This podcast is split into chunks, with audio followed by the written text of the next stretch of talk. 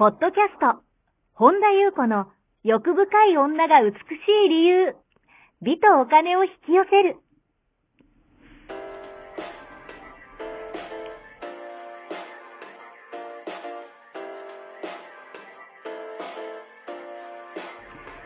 ポッドキャスト、本田優子の欲深い女が美しい理由は、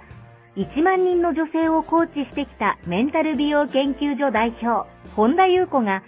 幅広い知識と自らの経験をもとに、より美しく豊かになる方法を独自の視点からお伝えしていきます。女性の本来持っている美しさを引き出すヒントや、2005年から実業家として培ってきたノウハウ、精神的、経済的な自立、自由奔放に輝きながら自分の人生を楽しむ意識やメンタルづくりについてお話をしつつ、また、リスナーの皆様の様々な悩みを解決していく番組です。それでは、本日の番組をお楽しみください。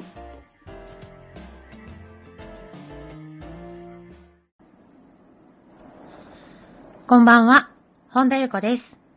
本日もポッドキャスト、1万人の女性をコーチしてきた私、本田優子の欲深い女が美しい理由、美とお金を引き寄せるの番組をスタートします。本日もこの番組はアシスタントのナッチと一緒に進めてまいります。ではナッチ本日もよろしくお願いします。よろしくお願いします。はい、今日はどのようなお便りが届いてますか？はい。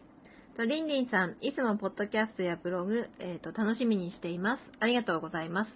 と先日ニューヨークに行かれたということでお帰りなさい。えっ、ー、と、いろいろニューヨークの話を聞きたいです。と先日ブログにと、主張とノリの大切さや手放したこと、気づきを、あの、書くという話だったので、ぜひ教えてください。私も宇宙意識で遊びたいと思っています。という内容です。はい。ありがとうございます。そうなんです。ニューヨーク帰ってきたんです。ただいまです。ちょっとね、あのー、帰国して、えっ、ー、と、今日が3月の、今日何日ですか？2日 ?2 日。なので、ちょっとね、日にち経ってて、あの、これね、来週のもう放送、ギリギリ急いでね、あの、今、今日ね、収録をしてるんですけども、帰ってきましたよ。そうなんです。ただいまですよ。でね、なんか最後にね、宇宙意識で遊びたいってことで、最近ね、私宇宙意識の、で遊ぼうっていう話とかね、あの、ポッドキャストでもね、ここ最近話したり、ブログでも結構ね、あのー、ちょっと変わったなっていう思わ、あの、変わったなって思われた方もいるみたいで、何人かの方にね、あの、フィードバックもいただいたんですけども、やっぱそうやって、あのー、少しね、角度というか変わると、やっぱりこういうね、宇宙意識で遊びたいっていう方がね、来て、いや、楽しい遊びましょうっていう話なんですけども、えっ、ー、と、そうなんです。ニューヨークでね、はいあの、ブログにも書いたんですけど、私はね、うん、この変容のために、うん、あの、もう必要のない無意識に使っていた、うん、あの、周波数の、いらない周波数の、あの、地球で使っていた、今まで使っていた、あの、周波数の残骸をね、手放すために行ったんだなって、本当に思ったんですよ。でね、本当に、その、私がニューヨーク行ったのってこの変容のためなんだっていうふうに感謝が出てきたんですけど、はい、その前触れだけね、うん、記事に書いといて、うんブログかね、ポッドキャストで話しますって言ってね、あのー、その後ね、今日は初めて帰国後のポッドキャストの収録なので、うん、あのー、書くとね、ちょっと長くなるから話そうかなと思ったんですね。で、まあ、主張とノリの大切さ、二つお話ししたいなと、まあ、書かれてるように思ったんですけども、どっちから喋りましょうね？どっちから聞きたいですか、なっち。喋りたい方で。ああ、そうですね。で、まずね、主張とノリの大切さから、うん、あのね、あの、やっぱりね、何個か前のポッドキャストでもお話ししてたんですけど、あの、ガクトさんの話を挙げたんですけど、主張するってね、日本人ので結構苦手な方が多いんじゃないかなっていう。うん、主張って自分はこうしたいとかね、自分を素直に表現するとかって、なんか、やっぱりなんかこう、荒波が立たないようにとかっていう感じを、の教育を受けてきてるから、なんか、あの主張するって悪いことじゃないし、あとノリの軽さ、軽さっていうかノリって大事だなと思ったのが、結構ね、はっきり言うと、みんなね、か、叶うっていうか、OK? みたいな。あの、嫌な顔全然されないんですよ、うん特に海外だと。うんで、なんかね、そういうことすごい多くて、例えば食事にしてもそうだけど、食事でなんか頼むにしても、まあ基本ね、私英語できないけど、ノリでなんとかなるんですよ。ノリでなんか伝わるし、うんあとね、あのー一回ね、ちょっとまあ、あの、ブログ読んでない方はもしかしたらあれかもしれないんですけど、あの、レンタカーを借りて、ちょっと、あの、郊外の方まで行ってたんですよ。ニュージャージー州の方からずーっと片道2時間、ん2時間半とかかな、うん。かけて、あのー行ってたんですけど、で、あの、日帰りでレンタカーを借りてたから、戻ってきた後に、うん。レンタカーを返した後に、なんかちょっと、私はお酒飲み飲まないんですけど、なんかあの、一緒にいた人とかが、あの、お酒ちょっと飲みたいってことで、うん。なんかね、素敵なバーを探そうってなった時に、なんか素敵なシガーバーを見つけたんですけど、うん。なんかインターネットで見つけたみたいで、そしたらね、あの、ドレスコードがあると。うんで、あの、ドレスコードがないと入れないって言って、でもすでにその時もう夜の11時過ぎてたんですよ。うんでも郊外まで日帰りでレンタカーで行っててうん、なんか私とかジーパンだったんですね。うんで、すごいその日寒かったんですよ、夜。うんでもうわざわざなんかドレスアップしていくの超めんどくさいじゃないですか。うんでも書いてあるけど、行ってみてダメだったらうん違うとこ行けばいいじゃんと思ったんですよ。で、行ってみて意外に入れるとこってあるんですよね。で、私の、まあ、それはあるかなと思って、行ってみないと分かんなくないって言って、うん。行ってみようって言って、そのまんまの格好で行ったんですよ。もう全然入れてですね、あ、やっぱりなと。思う。そうなんだ。で、入れたら、やっぱなんか、あの、割とカジュアルな格好も人人もいたけど、割とやっぱりなんか素敵なお店で生伴奏とかやってて、なんか、あの、すごい人がいっぱいいたんですけど、席もね、もうね、あの、全部予約で埋まってて、なんか素敵な、こう、なんか、あカップルとか、うん。なんかこう、いろんな人が座ってたんですけど、でも立立って飲んでる人もいっぱいいて、それぐらい人が、なんか溢れてたんですね。でも、私たちはそんな格好で入い飛び込みで入って入れてもらって席に座りたいなと思ったんですよ。う。ん。で、席空いてないって言ったのは、最初空いてないって言われたんですけど、空いたら教えてって言って、そしたらですよ、他にも多分いっぱいちゃんと清掃してきてる人たちがいるのに、ちゃんと空いたら座れたんですよ。で、優雅な空間で、なんか、っていうことが結構いっぱいあったりとか、あのー遠慮して言わないとか、主張しないと、なんかね、あ、もうそれでいいんだみたいになっちゃう。ん確かに。だから、本当にね、もう主張、やっぱりね、もう海外出てこそ、てかまあ日本でもやっぱね、自分を表現するって、もう本本質っていうか、なんかうん素敵なことだと思うし、本当にね、なんかね、それだけで結構ね、なんとかなっちゃうんだなっていう、うん。なんかもう国境の壁とかも越え、言葉の壁を越えても、なんか、こうもうノリと、うん、なんかこうしたいんだけどっっていうだけで、うん。意外になんか、やっぱりその辺は海外の方が意外にルールに緩いというか、うん。OK みたいな、っ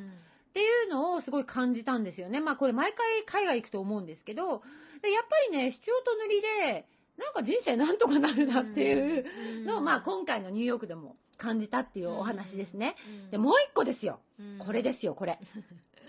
あのね、気づいたことと手放したことって、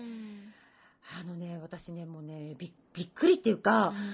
あの、なかなかすぐ気づかなかったんですけど、今回そのニューヨークに行くね、まあ、もう前から、その行きの飛行機の中から、その、もう楽しみだねって言って、もう、それこそワクワクだね、みたいな話をしてたんですけど、なんかどこ行く、どこ行こう、みたいな。で、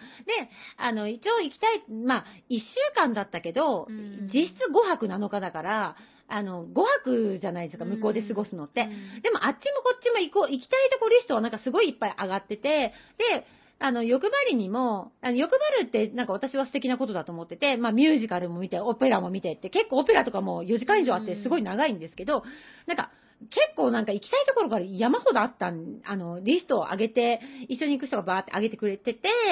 で、じゃあもう、もうなんか、もう楽しもうみたいな感じで行ったんですよ。で、一緒に行った方も、もうすごい、すごいワクワクみたいな感じで、で、私もね、ワクワクとかって言ってたんですよ。でもね、なんかね、行ってね、最初の3日間ぐらい、なんかね、すっごい、時間に追われる、追われてて、なんか、あのーなんだろうな、主導権が時間になっちゃってたんですよ。で、会話とかも、え、あともうさ、3日しかないのに、まだここもここもここも行ってないよ、みたいな。え、でもさ、みたいな。なんか、え、でもなんかもう、なんかこう、朝からすっごいなんかこう動きまくって、でも、なんか、すごいもう、なんかいろいろ重たく、重たいんですよ、体とかも。なんかこう、あの、楽しんでるんだけど、気分も重重いというか、なんか疲れが取れないっていうか、なんかね、すごい自分、うんと、最近私の言葉で言うならば、自分と分離してる感じが、あの、あったんだけど、それって割と私最近こうすぐにもうんうすぐ気づいて外せてたんですね。でもそれが何かわからなくて。で、すごいなんかわかんないけど忙しい。なんかすごいなんかね、時間に追われてる感じで、で、あの、例えば次の日になっても、まだここもここもここも行ってないみたいな、え、なんか、あとでも何日しかなくて、うんああ、みたいな風な、なんかエネルギーになってたんですよ。あの、私だけじゃなくて一緒にいる人も。で、なんかね、全然なんか、今ここにいなかったんですよ。で、なんか、なんかやけに忙しいし、なんか、すごい、ゆったり食事もしてる感じもしないし、なんか時間が足りなくて、なんか、でももうオペラ行かなきゃみたいな、ああ、ああ、ああみたいな。で、実際楽しんでるんですけど、なんか重たいんですよね。で、3日目ぐらいに、なんか、こう、あのーサンセットの私、なんか、あの、動画を上げたんですけど、見てて、あーってリラックスした時に、ファーって気づきが起きて、自分の中から。で、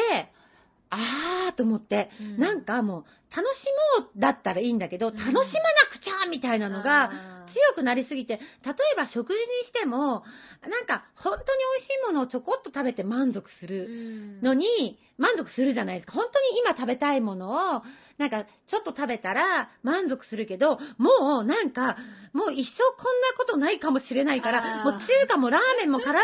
なんか、イタリアンもなんか、フレンチも全部食べなきゃねみたいなのが、なんかもうすっごい、うぷってなったんですよ。なんかもう楽しまなくちゃいけないみたいな、なんか、こう、すごい周波数を使ってて、で、これは、えっと、全部私がその周波数を持ってた。だけど、えっと、最初私、あのーまあ、自我で言うならば、割と海外に行くと、すごい優雅な時間を過ごしてたんですよ。割と、あの、ゆったり、どれだけなんか日本で忙しく過ごしてるんだろうみたいな。で、うん私割と昔から時間に追われるような、時間に主導権を渡してる生活を昔してたから、それをずっと外してきてて、割ともう時間に追われず自分の感覚でなんか、生きる感じが、もうそれを手放したつもりでいたんですね。うんもうその周波数ないと思ってたんですよ。で、今までまあ、いっぱいいろいろ海外ね、あの別の方とか、いろんな友達とか、なんかこう、と行った時とか、うーん、例えばじゃあその昔付き合ってた人と行った時とかは、割ともうなんか、あ、もう優雅っていう豊かな時間を過ごしてたのに、なんでこんなに今回忙しいんだろうって思った時に、人ってよくありがちなのが、私はその気づいたからよかったなって思って、一緒にいた方とかにもシェアしたんですけど、外側をなんとかしようとするんですよ。あ、なんか私普段こうなないのに、この人だからこうなっちゃったんだとかね。とかあとあの、じゃなくて私がその周波数を持ってただけなんですよね。私が、うんと、その時間に追われるとか、うんと、その楽しもうはいいんだけど、楽しまなくちゃは別に、だって、なんか別に楽しんでたら別に楽しまなくちゃはいらないのに、なんかもう、なんかもう、なんだろうな。こう今目の前にちょっと美味しい、例えばじゃあお肉をちょっと食べたらなんかね、うん満足するとかじゃなくて、もうパスタもラーメンもうどんもそばもなんかもういろんなものをフルコースで食べないとね、みたいな、全部それをこなさなきゃみたいな、なってて、全然今ここにいないから、なんかね、全然なんかね、もうね、世話しないんですよ、すごく。で、あーと思って、で、これはこの周波数のを私が使ってるってことに気づいて、限りどれだけ外側とか一緒にいる人が全く関係ないんだなと思って。で、この周波数を使ってる限り何をしてても忙しい感じが抜けないなと思ったんですよ。で、もう一個は、えーっと、えっと、その一緒にね、いない、そのさっきも言ったように、なんかもう楽しもうねみたいなのがすごい、なんか私も、うん、ね、うん。とか言ってたけど、なんかね、その期待に応えなきゃみたいなのが、で、なんか、なんていうのかな、なんか、答えなくても別にいいのに、なんか答えなきゃみたいなのも多分使ってたんですよね。で、私はそれがふっと気づきが起きた時に、その一緒にいる方に、あ、気づいちゃったって言って、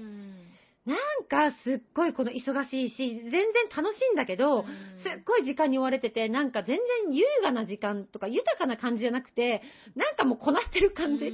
っごい時間に主導権を奪われてるのはずっと気づいてたんだけど、何かわかんないからなんか手放せなくて気持ち悪かったのが気づいたっつって、私はこの周波数使ってたんだ。もうないと思ってて、でも外側は全然関係ない。外側は何も関係ないけど、この周波数を使ってる限り、多分残りあと何日かあって、何日間も、あ、この幸せない感じで過ごすことになるから、私今外しますっていう風に言ったら、その一緒にいた方も、間違いなく使ってましたみたいな。すっごいなんか焦り、焦りの周波数を使ってたっていう、なんかおっしゃってて、いやーと思って、私、焦りっていうより私はどっちかっていうと、なんかもう時間に主導権なんかこう、を、なんか、こう渡してたっていう、なんか、それこそ今ここにいないんですよ。今ここを味わってなくて、あとここもここもここも行ってないよね、みたいな。で、なんか別にそんな死ぬほど行きたいかっていうと、別に別になんか、なんかニューヨークは逃げないし、なんかその絶対楽しもうねっていうのが、楽しまなくちゃみたいな義務になっちゃってる風に変わってたんですね。で、それも一緒にいる人は全然問題ではなくて、現実も問題ではなくて、私が、うんと、もう手放したと思ってたけど、それを持ってたのが今、あぶり出てきてるだけ。で、よく私言うんですけど、あの、自分の中で手放して、どんどん手放していくと、あの、当たり前だけど、その、軽くなるじゃないですか。光、光、光に近くなるんですよ。そしたら当たり前だけど、光が強くなると、影があぶり出てくるんですよ。で、私は結構その残骸も取っていってるつもりだったけど、まあまあ、だ多分今後も残骸が出てきたら、また取ればいいと思ってて、うん、だからそれがブレるのが悪いんじゃなくて、あーと思って、うん、で、シェアしたんですよ、すぐに。うん、そしたらなんかよく気づきましたね、みたいな。なんか自分はすごい焦りを使ってたみたいな。まさにその周波数使ってたみたいな。しかもそれが共鳴しちゃってたんですよ。だからそれがすごい強固になって、なんか全然なんかね、こう、息つく間もない感じだったんですよ、正直。で、楽しかったけど、楽しかったけど、なんか全然なんかね、疲れが取れないみたいな。で、全然今ここにいないから、なんかね、正直何食べたかも覚えてないとか、何したかあんま分かってないみたいな正直状態だった。でも楽しんでたんですよ。けど、何かが違うっていうのがすごい正直あって、なんだろうと思ってたら思いっきり分離してたんですけど、で、それを言った瞬間から、残り何日か残ってたんですけど、多分、現実はまあよく言うように中立でな、ニュートラルなんですけど、その後過ごした時間が全部優雅に変わったんです。すっごい豊かだねって言ってて、何？でも、その後たまたま行くお店とか、チョイスした店とか、行くとこ行くところが、もう豊かでしかなくなっちゃったんですよ。でも、その周波数を変えなかった限り、多分、その世話しない感じのまま、どんだけその現実が来ても、多分何も変わってないんだって。いう大きな気づきを得たって、なんかわかります？うん、わかります。そうなんです。で、最初、私は、まあ、多分ね、これちょっと一緒にね、行った方とかも、このポッドキャスト聞いてる、聞いていらっしゃるんですけど、はっきり言うと、一瞬、相手を責めてないし、ジャッジもしないけど、他の人だとこんな感じわか、こんな幸せないのに、なんか、でもね、多くの人しがちなんですよ。なんか、だって私今まで海外行ったら超優雅に、なんか超のんびり、なんか豊かな時間過ごしてんのに、なんでこの人だったら？で、ちょっと最初は思ったんですよ、自我は。でも、すぐじあ、違うって気づいて、私の中が持ってるものですか？だから、本当に他人とか現実は関係ないっていう、あの、でもね、相当しがちなんです。いや、そうです、ね、そう。それとか、そのこ、こういう感じだからとか、こういう状況だからとか、現実に理由にするとか、例えば、私他の人だったらそんなのないけど、あなただったからとか あの、とかってなりがち。だけど、それは全く他人のせいじゃん。でも何でもなくて、私が持ってただけなんですよ。あ、私まだ持ってたんだってことに気づいて、私これ手放したらものすごいさらに変容するなって思った時に、あ、もう手放そうと思って、もう手放した後が、もうね、笑っちゃうぐらい、その後の数日間が、もうね、全部が変わったんですよ。体験も体感も、行くお店も、そこで出会った人とかも、すべてがもう豊かで、なんかね、優雅な時間に変わって、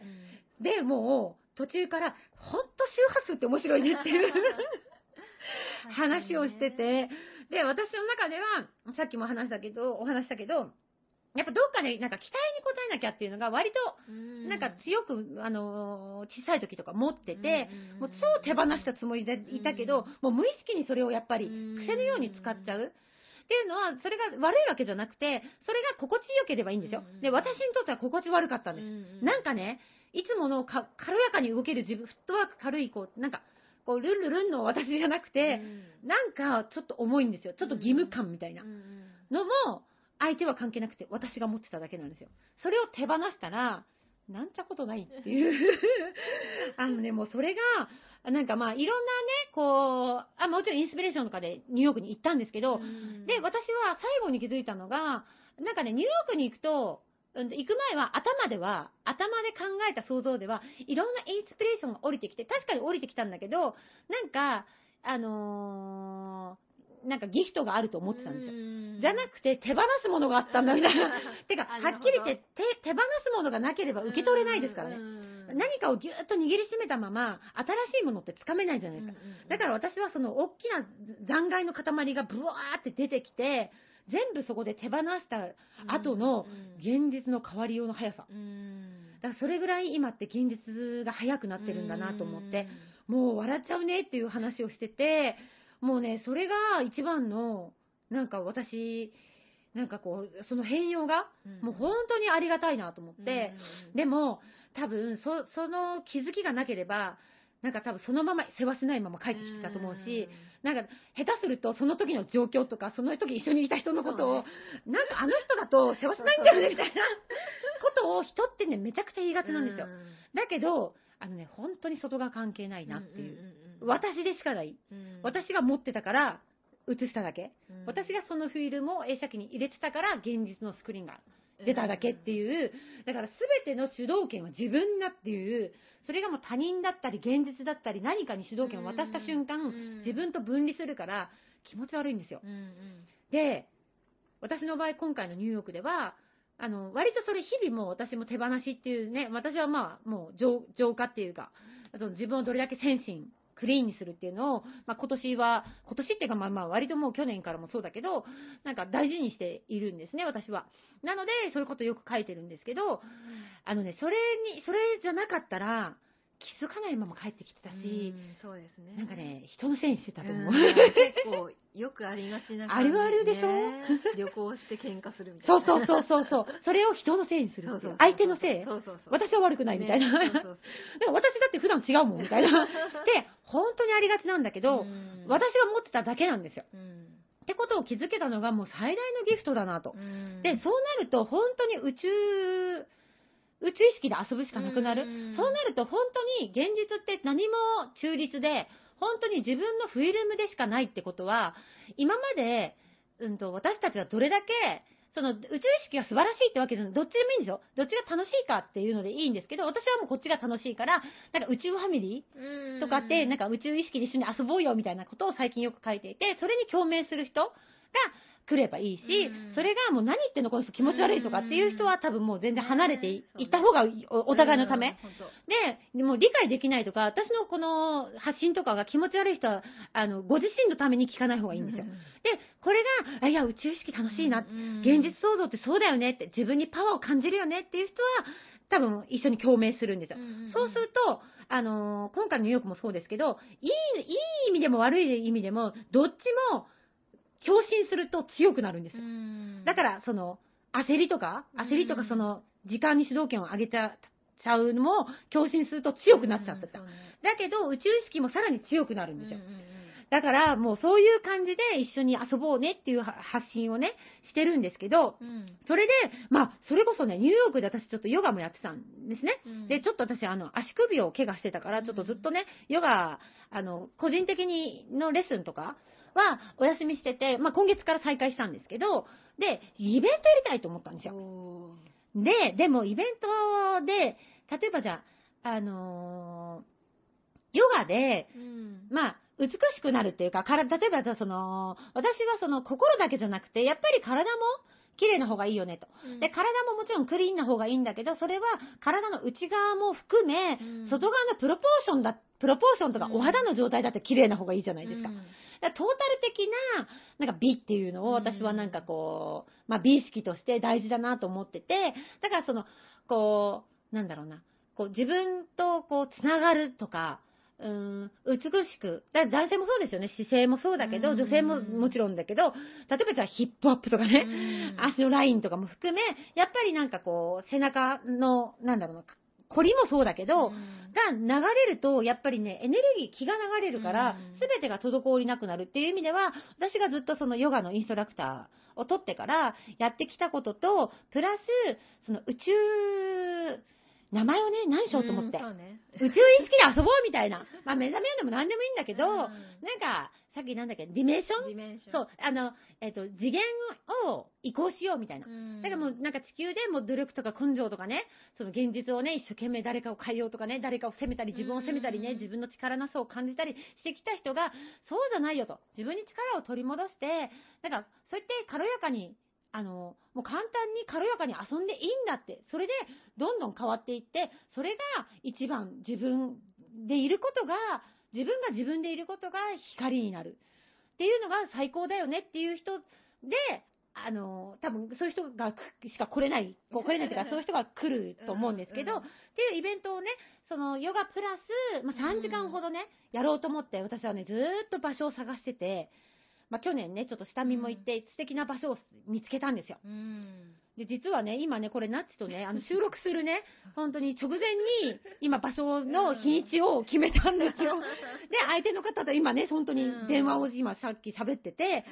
で、3月の21日と24日、21日秋分の日、祭日ですね、と24日、なぜ2日間に分けてするかというと、1日は女性限定にします。やっぱりちょっと男性がいると嫌だなっていう方もいらっしゃると思うので、女性限定にして、もう1日は男女、どちらも参加できますよっていう感じにして、21日と24日。で、24日が女性のみの日にします。で、時間は、本当に今決まったばっかりですね。2時から5時までの3時間。で、ま、まだね、ちょっと本当に今決まったばっかりで、告知とかちょっと近々、あの、するんで、21日は男性も参加できます。はい、でね、今ね、私、あの、今月も、ちょっとね、あの、ファッションコンサルとか、あのセッションのちょっとも申し込みというか、私、あの、もう今やってないって言って、受け付けてないんですけど、未だにあの問い合わせをいただくんですけど、それ以外でね、私がリアルに会う窓口って実は今ないんですよ。で、いろいろね、お便りいただけるんですけど、あの、いただいてるんですけど、あのー、なんかね、こう、はって思いついた時にしたいので。あ、もうね、なんかね、はって思いついて、こんだけパンパンパンって場所が決まって、今決まったばっかりだけど、だから、あの、ちょっと近々告知をするので、あの、よかったら、まあ、男性の方は21日、えっ、ー、と、女性の方は女性のみで参加したい方は24日、うん、どっちでもいい方は21日、うん、という形で、あの、よかったらちょっとね、開けといてください。はい。あの、ナッチもいますんでね、宇宙意識でね、あのー、もっともっとね、深い話、あの、うん、具体的に周波数を変える。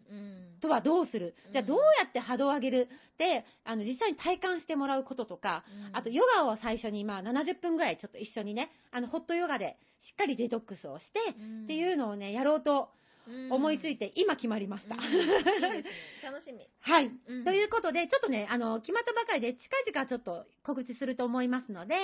あの、その辺も含めてね、ちょっとスケジュールを開けておいてください。以上でございます。はい、ありがとうございます。この番組では皆様からのご質問、ご感想をお待ちしております。本田裕子のホームページ、ゆうこ本田 .com までお寄せください。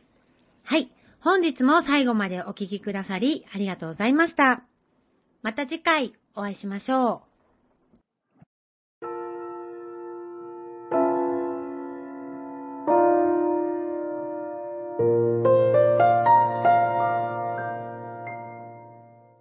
本日のポッドキャストはいかがでしたか？この番組を聞いてくださったあなたにプレゼントがあります。お申し込みは、本田裕子オフィシャルウェブサイトにアクセスし、ポッドキャストページを開き、必要事項を入力してください。ご送信いただいたすべての方にプレゼントをお送りします。美や豊かさを引き寄せる有料級の役立つ情報を無料でお届けいたします。URL は http:// コロンスラッシュゆうこほんだ .com スラッシュです。また番組では、本田ゆう子への質問や感想をお待ちしています。同じく、本田優子オフィシャルウェブサイトにアクセスし、お問い合わせフォームからお申し込みください。それでは、また次回お会いしましょう。